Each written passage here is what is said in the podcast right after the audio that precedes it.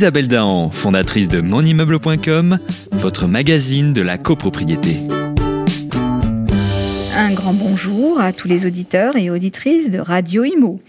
Un arrêté entré en vigueur le 4 avril 2019 met en place le programme de fonds de garantie pour la rénovation énergétique et le rend pleinement opérationnel quant à son éligibilité au mécanisme des certificats d'économie d'énergie, les CEE. E.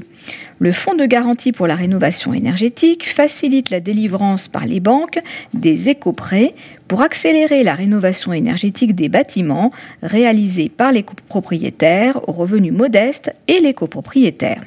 Ce fonds est géré par la Société de gestion des financements et de la garantie de l'accession sociale à la propriété.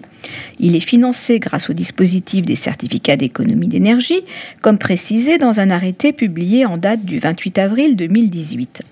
Il doit permettre de garantir environ 35 000 éco-prêts octroyés aux ménages les plus modestes à hauteur de 14 millions d'euros par an, notamment ceux bénéficiaires du programme Habiter mieux de l'ANA, pour financer à taux zéro le reste à charge de leurs travaux.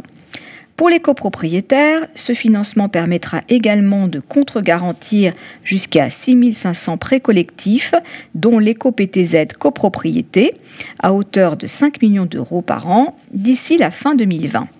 Pour rappel, l'opérateur historique EDF s'apprête à abonder de 57 millions d'euros le fonds porté par la Société de gestion des financements et de la garantie de l'accession sociale à la propriété.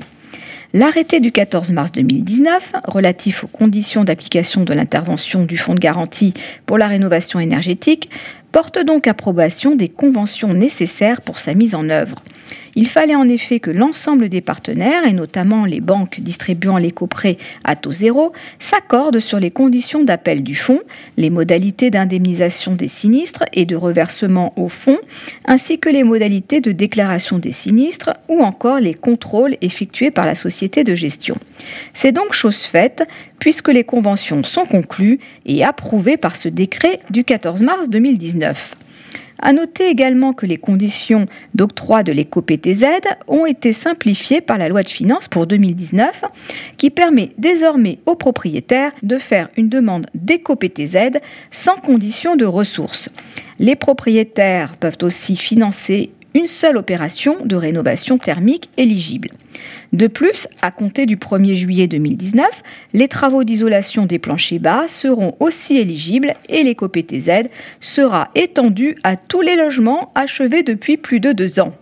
Si vous avez des sujets à nous suggérer pour notre chronique HebdoCopro, vous pouvez nous adresser vos informations juridiques et vos commentaires sur l'actualité de la copropriété contact@monimmeuble.com. Vous serez bien sûr cité et mentionné dans nos chroniques pour votre participation.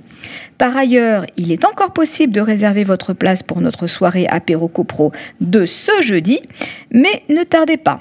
Vous trouverez le lien de réservation sous la chronique. Nous serons très heureux de pouvoir vous rencontrer dans la vraie vie. Je vous souhaite une excellente semaine. On se retrouve jeudi pour l'apéro copro et lundi prochain pour notre chronique hebdo copro. D'ici là, portez-vous bien et continuez de nous suivre sur monimmeuble.com. Isabelle Dahan, fondatrice de monimmeuble.com, votre magazine de la copropriété.